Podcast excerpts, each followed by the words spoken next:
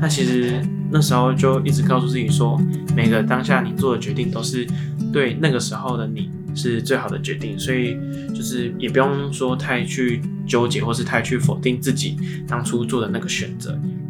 整个人生阶段的经历都是造就你现在的养分，所以也不用太执着于说要去跟别人比较，或是去跟别人呃较量，说哎他比较好啊，我怎么这样子？就是每个人的时区都是不一样的，就是每个人都可以活出不一样的人生，这样。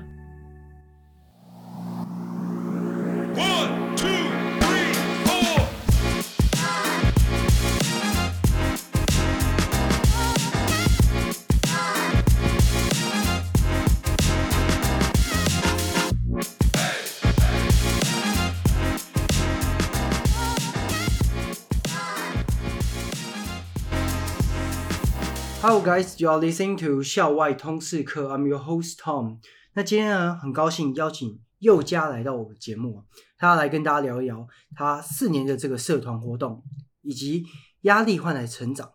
最后呢，就是他所定义的舒服的社交。Please welcome the man of the legend，佑嘉。嗨，大家好，我是佑嘉。那佑嘉是我在这个北友会迎新宿营认识的好朋友哦。那佑嘉一样，请你用三个 hashtag 来介绍自己吧。嗯，好，那其实这三个我想了一阵子，就是想想说到底要怎么去形容自己这样子。那我想了三个，第一个是曾经的自由生，然后第二个是磁铁人，然后第三个是百变怪这样子。那陈建自由生这句话就很秋了哈。那为什么很秋嘞？来，你自己说一下你自己高中的这个成绩表现是如何？因为其实那时候国中的时候蛮混的，那高中就遇到一个蛮不错的导师，然后就让我改变了，就是蛮多的，就是奋发向上，就是呃，就是认真的读书这样子。对，那那时候就是维持成绩都是在前，至少呃不敢说第一名啊，但是一定都会有一二三这样子。对，嗯，那最后你就是用这个繁星的这个计划，然后申请到成功大学嘛，对不对？是那像是，当然你你在高中就是所谓的这个佼佼者嘛，你来到成大之后，你有发现可能就遇到一些冲击啊，还是说，哎，你在这边一样是如鱼得水啊？其实那时候刚来成大的时候，有一点小不适应，因为因为你之前都是活在那种，哎、好像大家都在你后面这样子，然后可是你来这个呃神圣的殿堂之后呢，你就会发现说，哎、其实不是只有你很优秀，其他人在不同的方面也有不同优秀的点，这样子。嗯，那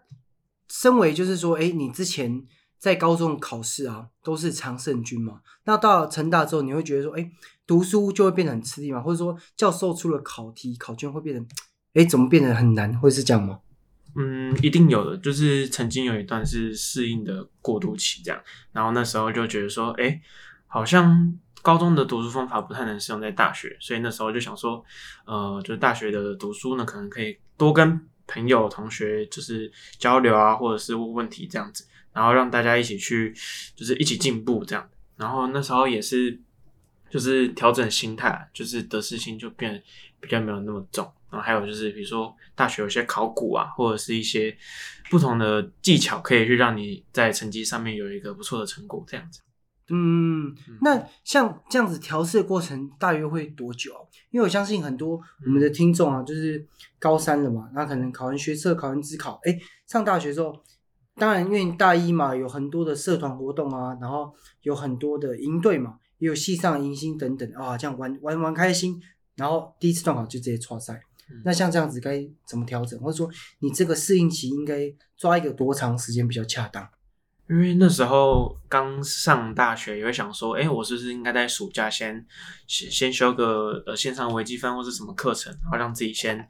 早一步了解大学的课程。啊，那时候但就是现在也知道，就是可能没有成功嘛，就是对进了大学才开始就是面对那些课程，然后适应期的话，呃，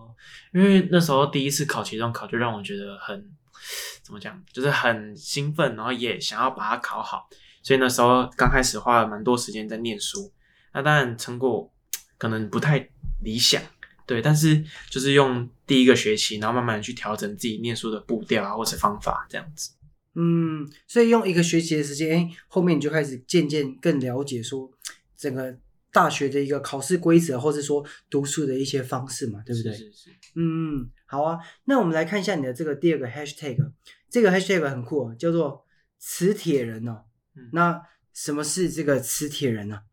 磁铁人，哎、其实小时候啊，就是会觉得，呃，想要模仿别人，就是可能模仿别人写字，或是模模仿别人讲话这样子。然后那时候就就有点感觉，哎、自己好像一块磁铁，然后可以去吸吸别人好的点，然后来学习这样子。然后后来慢慢长大，就觉得说，哎、其实你可以慢慢的看你周遭的朋友，就是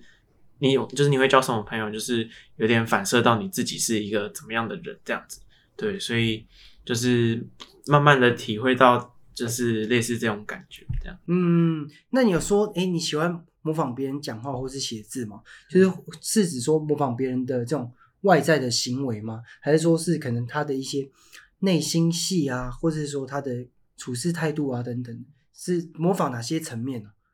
呃，比较小的时候，可能都是学外在的比较多，就可能诶别人写字很漂亮，所以我要写跟他一样，或是别人诶讲话很有趣，所以我要跟他模仿他的讲话形式这样。但是其实慢慢的长大之后，就会因为看人就会看的比较多、比较广、比较深，所以有些内在的或是处事态度那些也会慢慢的学起来。嗯，那你会在上课的时候模仿教授讲话吗？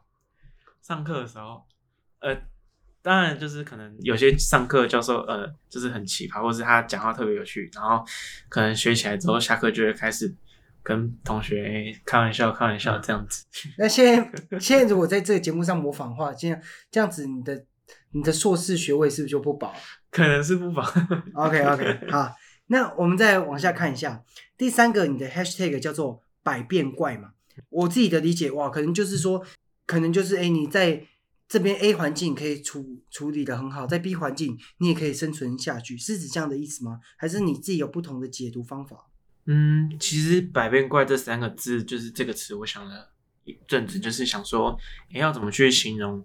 呃我的一些特质。那这些特质呢，是比如说有时候我其实在面对一些事情的时候是很善变的，或者是因为像我蛮常喜欢就是计划一些自己生活上的事情，但是那些事情通常都没有办法赶上变化，对，所以就觉得诶好像自己活在一个多变，就是很就是很很很善变的一个世界这样子。嗯，那你说你是一个善变的人，那在感情这一块嘞？感情吗？对，在感情这一块，如果很善变的话，会怎么会会有什么下场吗？就是就会被冠上“渣”的这个字啊。但那是那这样就是渣是你的一个第四个 hashtag 是吗？呃，这感情就比较没那么善变，就是因为可能是因为星座吧。然后就我是摩羯座的，嗯所以我就觉得，哎、其实大部分的摩羯座可能对感情都蛮专一的，就是你对一个人很有兴趣，那你就会嗯全心全意投入在他身上，就不会就是善变的。嗯，那像我们刚刚在整理反抗的时候，你就有提到说，哎，像你是喜欢某种程度上的改变，像是饮食啊、穿搭啊，那可以说明一下，哎，这个是什么样的一个？比如说是 你对生活的一个喜好吗？或者是说，哎，你现在是跟随流行吗？或者什么？你自己有没有什么一个想法？嗯，就是比如说有些人他可能可以一餐呃一天三餐都吃一样东西，或者是一个礼拜都是固定的饮食，好，或者是说他平常出门的时候他会固定礼拜一穿什么，礼拜二穿什么这样子。但其实有时候我嗯，我有点没办法忍受这样的生活，就是说我觉得有可能会吃腻啊，或是穿腻，就是会有一种需要生活有点新鲜感的感觉。嗯，所以你会在这边上面做一些，你有自己的一些调整嘛？嗯，那你这边有提到啊，哎，你也喜欢某种程度的一个没有变化性的，嗯那这个部分是，嗯，比如说像是可能，呃，有时候因为如果你的生活太多改变的话，可能会觉得很累，你每天都要去应付不同的变化这样子。嗯，所以说有时候呃，某种程度的一成不变，比如说，诶、你每天早上都会有个习惯，比如说是泡咖啡，或者是去散个步三十分钟之类的，就是那种呃固定会存在在你生活中，然后你也可以接受的这种习。嗯，所以就是仪式感嘛，对吧？对对对，嗯，好啊，好啊，那我们就进入你今天想要跟我们分享的三则故事。那第一个呢，就是你的这个四年的社团活动嘛。那佑嘉呢，他是跑这个重庆社嘛。那哎，首先你先跟我们说明一下什么是重庆社吧。嗯，好，诶，重庆社的全名是崇德青年社，它就是一群志工呢，然后在这个社团，然后去为大家服务这样子。那主要就是因为呃，咨询志工是主要提倡素食，还有呃志工服务的这一部分，所以就像我们有时候会煮饭啊，或是去做一些点心，或者是可能出队志工出队去进摊或是基金会这样子。对嗯，所以它是一个自工性质的一个社团嘛，对这样子。服务性质。嗯，服务性质社团，它这个重庆社我觉得很酷哦，就是常常在这个这个脸书上面可以看到说，哎，他们好像一两个月就会有一个这个做菜活动嘛，嗯对不对？然后或者是说你可以用几十块钱就可以吃到饱，是吗？是三十块，三十块钱，三十三十，哎，可以跟我们说一下是有吃什么东西吗？就是其实就是除了肉以外，其他的你想得到的都会吃，比如说就是比如说都是很多很多道菜啊，然后不是只有蔬菜，可能会有一些创意料理，然后就是一般的晚餐这样子。嗯，嗯，哎，那像你们会希望说，借由这样子一个这种舒适吃到饱的一个活动，希望可以带给大家什么影响？嗯，当然就是用比较便宜的价钱，然后比较呃比较简单的形式，让大家可以愿意就是偶尔吃个素，因为吃素就是可能大家都听过很多倡导是吃素环保爱地球或者是爱护小动物之类的这些口号。对，那其实我们也是算类似，就是想要让大家哎、可以嗯、呃就是少杀生，然后是多吃多爱护地球这样子。嗯，那你前面有提到说，哎，你们可能会有一些这种出队嘛？那像进摊嘛，还有哪些活动呢？嗯，出队的话，进滩就是可能固定会去台南的海岸，然后去捡垃圾，然后也有呃去过一些基金会啊，去帮助老人或者是募发票这样子。对嗯嗯嗯，了解了解。哎，那像这样子的一个自工性的一个社团呢，为什么你会待四年呢？那时候大一就是懵懵懂懂，然后就刚好看到重庆社团的这个分享的讯息，然后就也去了。然后当然第一个时候去的时候，是因为觉得，哎，因为我原本小时候就是吃素，然后刚好遇到一群提倡吃素的人，就觉得，哎，蛮有那种呃温暖的感觉。那后来就觉得说，哎，其实这边的人都很善良，很不错，然后也蛮适合自己去学习、去成长，所以就慢慢的待了一年，然后后来就慢慢接干，然后接社长，然后到之后退退退任就退休之后，也继续在这个社团服务这样子。嗯，那你在这边待了四年呢、当然你做过社长，也做过社员嘛，以及说，哎，你可能退休后是一个什么荣荣誉社员吗之类的。那这这几个不同的身份啊，对于你来说，或是对于社团来说，有什么样的一个不一样吗？嗯嗯，其实每个社团应该都是类似，你一开始就是进去当社员，然后去参加一些活动啊，然后从中去学习到，诶，这个整个组织或者整个流程是怎么样运作的。那慢慢的，你越往高年级，当然会呃有一些任务可能要去接干接任干部，或者是去担任社长、副社长这些比较高的职位。那你在不同的职位，你可以看到的角度就更广更深，就是你可以学习到的层面也更不一样，这样子。嗯，那在这四年呢、你觉得最大的受益是什么？就是说，对于你个人来说的话，最大的受益嘛，嗯，其实这四年来也不是只有跑重庆社，但是在重庆社团这个地方可以学习到，比如说你与人沟通交际的一些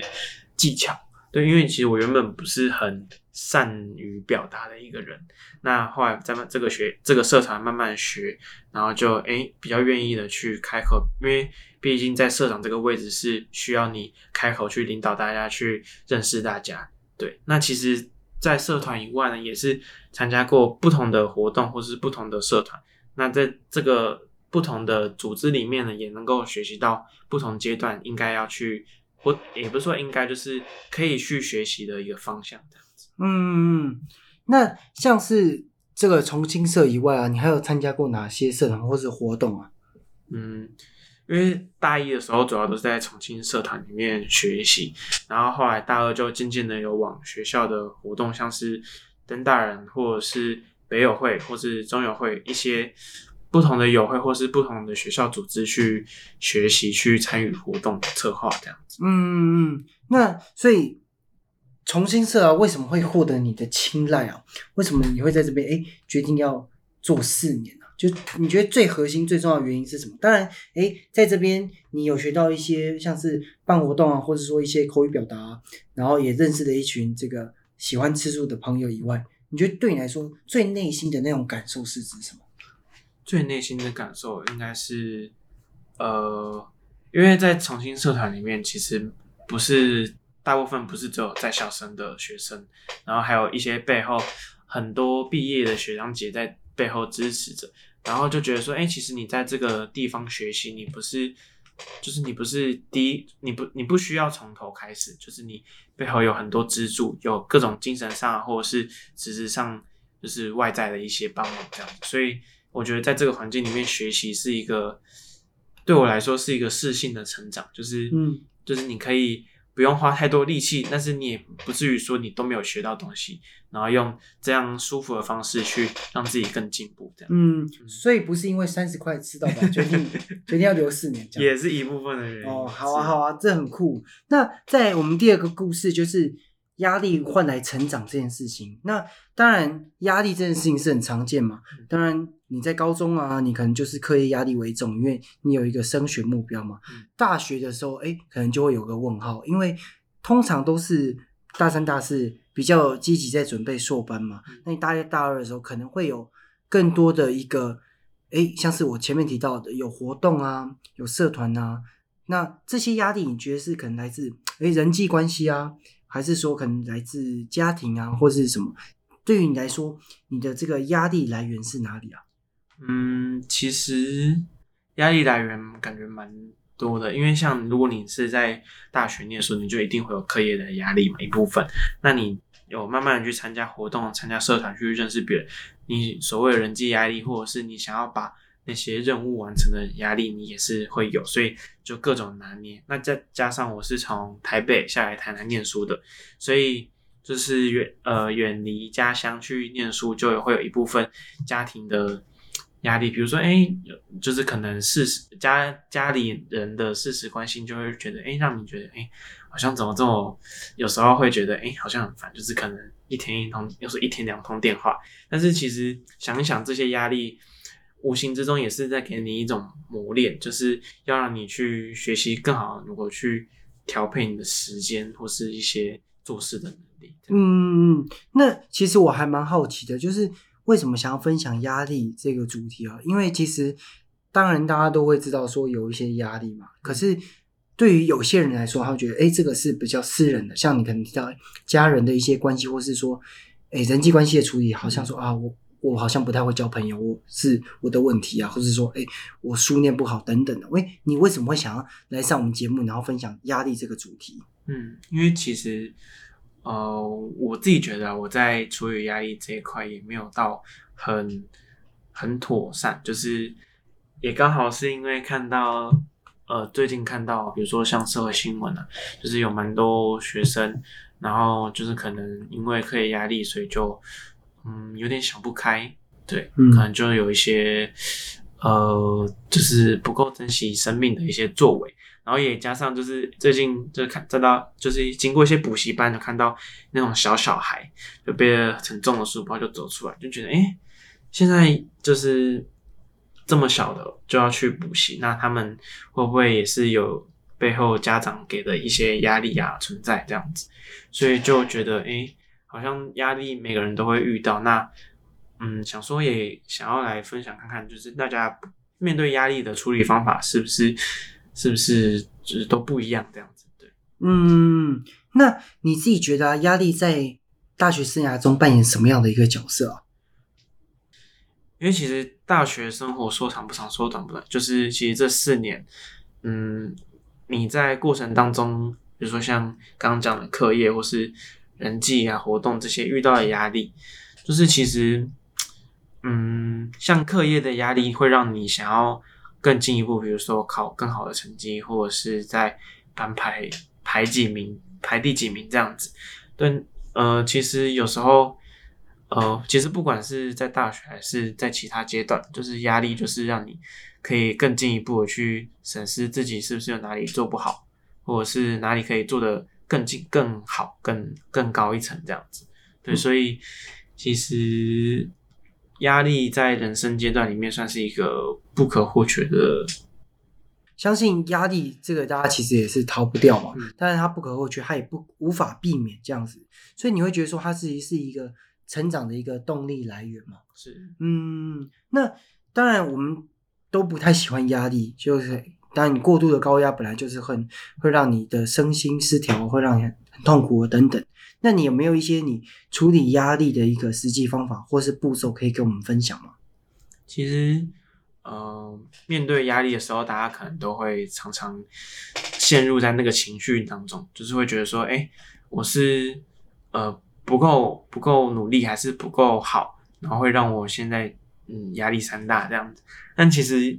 像有时候在面对不同的情绪的时候，你会需要去先去了解说你为什么会产生这样子的压力的情绪，这样子，然后慢慢的去接受它，然后再想说，哎，我可以透过什么方式去缓解这种感受，或者是可以慢慢的去脱离这种当下的情绪，这样子。对，那像我自己可能就会去跟朋友聊一聊，或者是自己听音乐、散个步、跑呃运动这样子，就会让自己暂时抽离那个当下的那种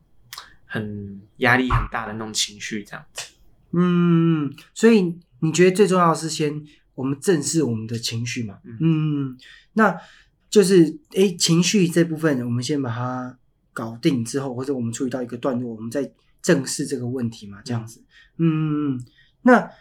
就是诶，可是那个情绪当然就是可能会很复杂嘛，可能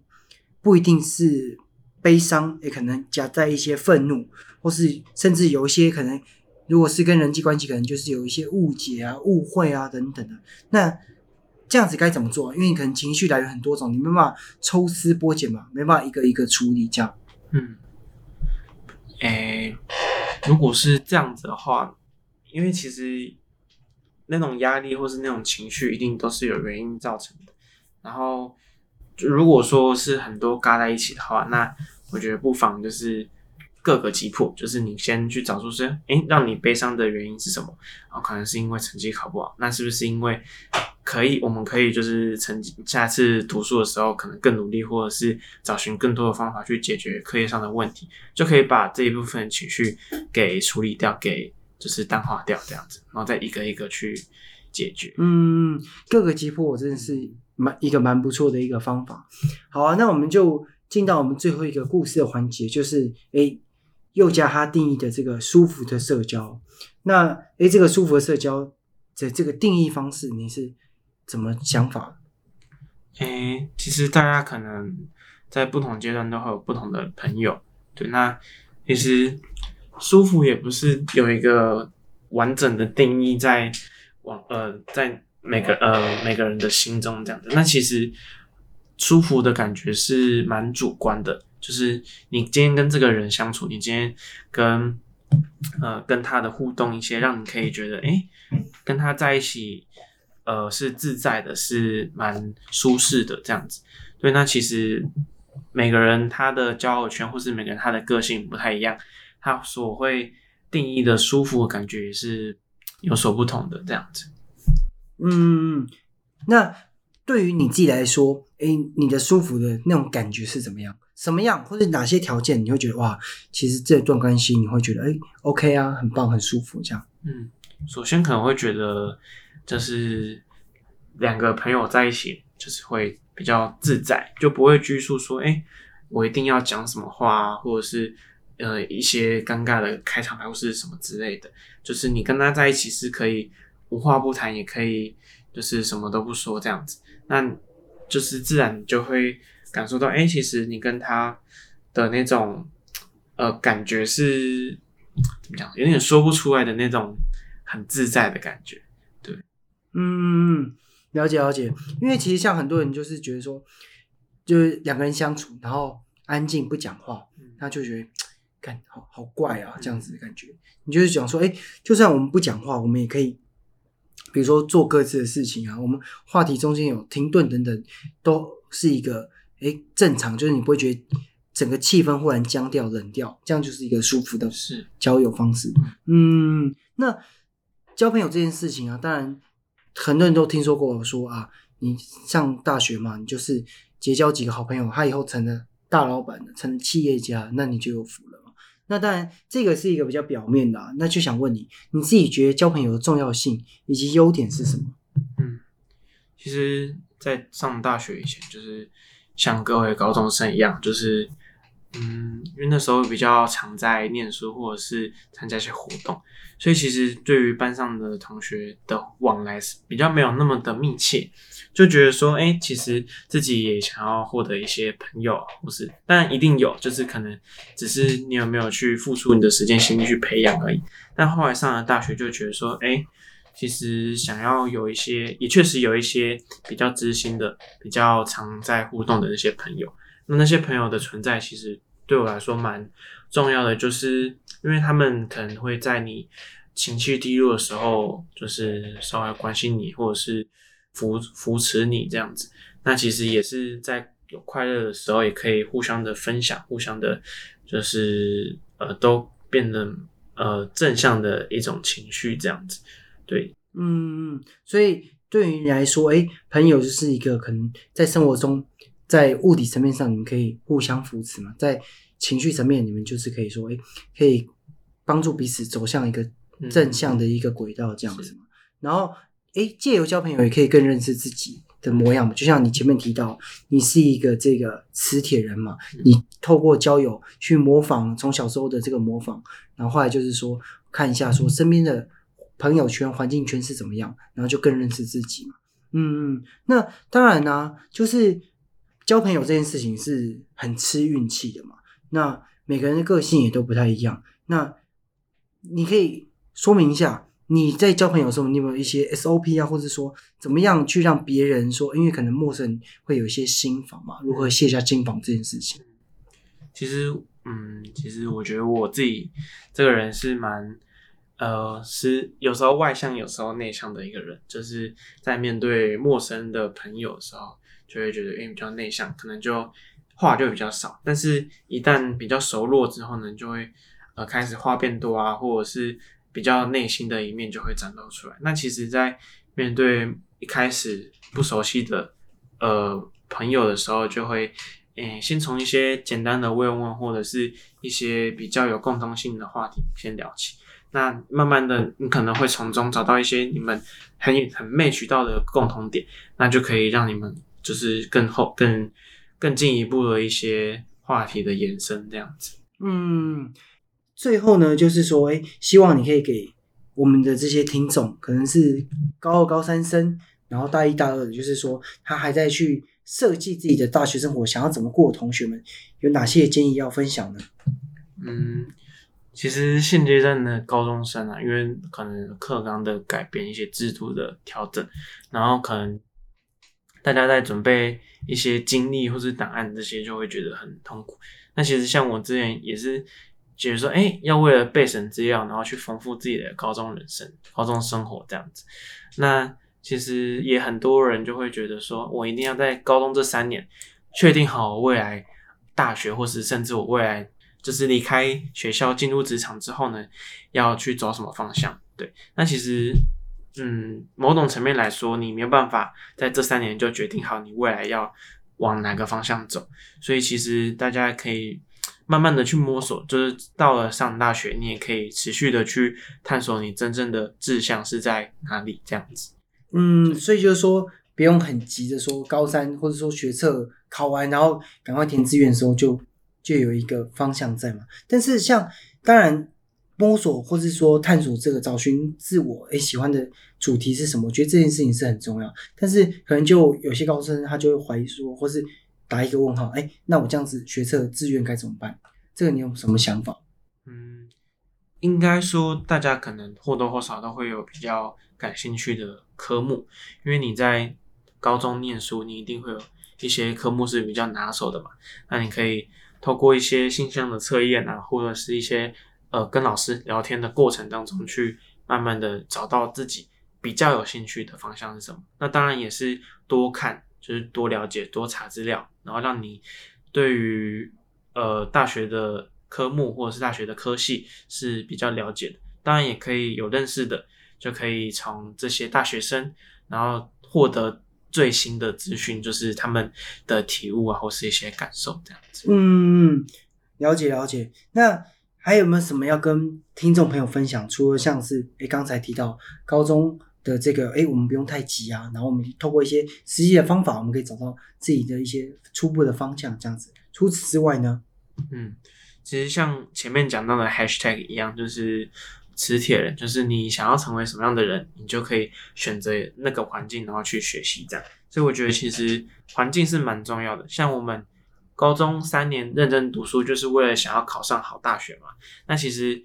呃，如果有些人说选系不选校，其实有些学校就是比较高层的学校，它可以给你的带来的观点跟那种呃体会是不太一样的，而且那那个学校综合都是一些比较优秀的人。那如果你跟一一群优秀的人相处在一起，你也可以慢慢的也跟他们变得比较接近，这样子。对，然后诶，像大学蛮多新新鲜的事物，会让我们可能去呃去想要去参加，或是想要去学这样子。那其实可能过程当中太多选择，会让自己在这条路上迷失了自己。那我们就是要找到，不管是内心的调试，或者是外在跟同学、跟朋友去聊天的过程当中，去找到觉得比较正确的方法，然后让自己慢慢的调回正轨，这样子。嗯，所以就是环境的重要性嘛。是，因为在这个环境里面，就是可能会遇到各式各样的人，那可能是诶有，比如说可能在课业上很突出啊，在这个诶很会跳舞的同学啊等等，或者说一个很正能量的人，然后让你去学习他们的优点嘛，这样子。那还有你也提到大学，你可能会有很多的一个机会，那你尝试这个鼓励尝试，这是很好。但是你可能在尝试过程中可能会有迷茫嘛，然后可能会迷失自己。那你就是觉得，在对于一个大学生来说，很重要就是你要去学习如何让自己在一个相对正确的一个方向上面嘛。嗯嗯，那还有没有这个第三个建议呢？第三个建议嘛，嗯、其实像我自己在高中升大学的一个选填志愿的过程当中，蛮犹豫，也蛮那时候蛮后悔的，就是因为我一开始填繁星，然后填到比较不想要的志愿，那是因为后来转系才到现在的化学系。那其实那时候就一直告诉自己说，每个当下你做的决定都是对那个时候的你是最好的决定，所以就是也不用说太去纠结，或是太去否定自己当初做的那个选择。然后你在过程当中，你在整个人生阶段的经历都是造就你现在的养分，所以也不用太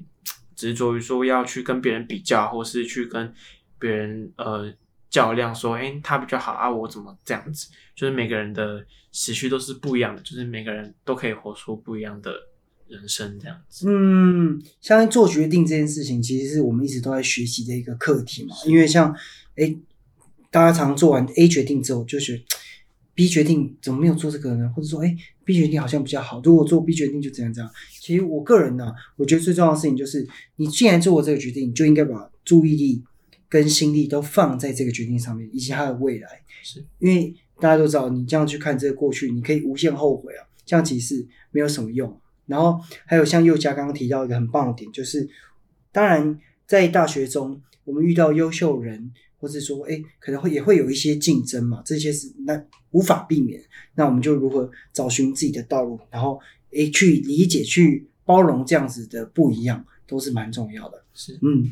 那今天呢，就很感谢佑嘉来到我们的节目哦。他的三个 hashtag 分别为曾经的资优生、磁铁人以及百变怪。那他三个很酷的故事呢，就是他在重新社待了四年的这个社团，然后再就是他认为压力呢可以换来成长，然后压力呢也必须要适量的服用。那最后呢，就是他定义的这种舒服的一个社交方式。This is 校外通识课，See you next time，拜拜。拜拜。哎哎，是我先呐、那佑嘉，你等一下要干嘛？哎、我等一下要跟重庆社的干部们一起有个聚餐这样子。那你呢？你等一下要干嘛？我等一下先去卡位那个重庆社的三十元吃到饱。